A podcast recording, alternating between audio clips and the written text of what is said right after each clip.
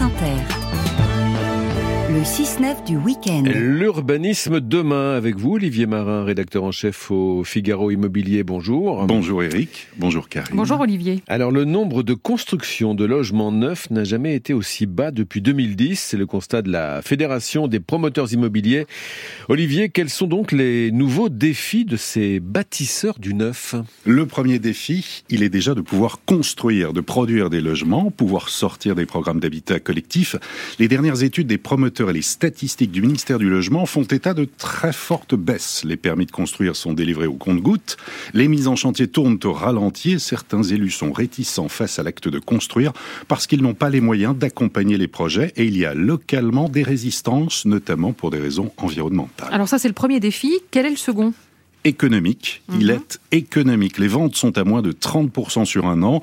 Il y a de plus en plus de désistements. Les acteurs du neuf doivent produire des logements abordables, adaptés au pouvoir d'achat, mais avec des prix élevés, la hausse des taux d'intérêt, les difficultés d'accès au crédit, l'équation devient très difficile. Franck Vigneault, directeur du laboratoire de l'immobilier. Il faut produire mieux et moins cher dans un contexte d'inflation des coûts de construction, euh, d'inflation normative aussi.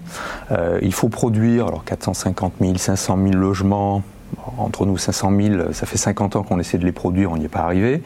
Euh, et face à ça, on parle de plus en plus de ZAN, de zéro artificialisation nette. Or, on a besoin de logements neufs. Il hein. faut, faut, arrêter de penser que la rénovation va suffire à répondre aux besoins, ne serait-ce que sur les zones tendues où l'offre actuelle ne répond pas aux besoins. Donc il faut construire. Et la crise de la demande rejoint la crise de l'offre. Alors il reste un troisième défi pour ces acteurs du neuf. Il est écologique, faire face aux enjeux climatiques. Alors si la rénovation est un chantier primordial, l'immobilier est en pleine révolution industrielle. Faire du logement neuf la pointe de la transition écologique. Alors ça veut dire produire des habitats bas carbone, sains et durables, utiliser des matériaux biosourcés, géosourcés, certains anciens comme la pierre, la terre crue, le chanvre ou le bois. Julien Pemsek, vice-président de la Fédération des promoteurs immobiliers d'Île-de-France. On a remis le bois au goût du jour, on, ne construisait qu'avec ça, on s'est arrêté, euh, le, béton a, envahi en fait le paysage de la construction neuve, et puis il revient au goût du jour avec des applications euh, comme le bois massif qui permet de faire des grands ouvrages avec du bois, avec une technicité, une capacité de résistance euh, équivalente en fait au béton, et de gros avantages écologiques, celui de stocker le carbone plutôt que d'en émettre.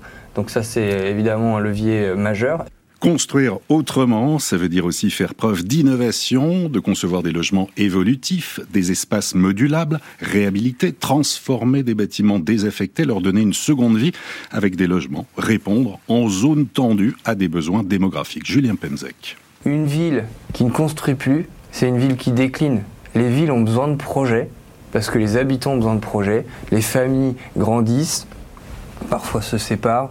Donc structurellement, en fait, le besoin en logement local augmente tout le temps. Construire et rénover là où sont les besoins directement ou indirectement avec les logements, c'est aussi l'emploi, les transports, les écoles et les services qui sont liés, des chantiers d'aménagement majeurs dans les territoires qui nous concernent tous. Olivier Marin, rédacteur en chef au Figaro Immobilier.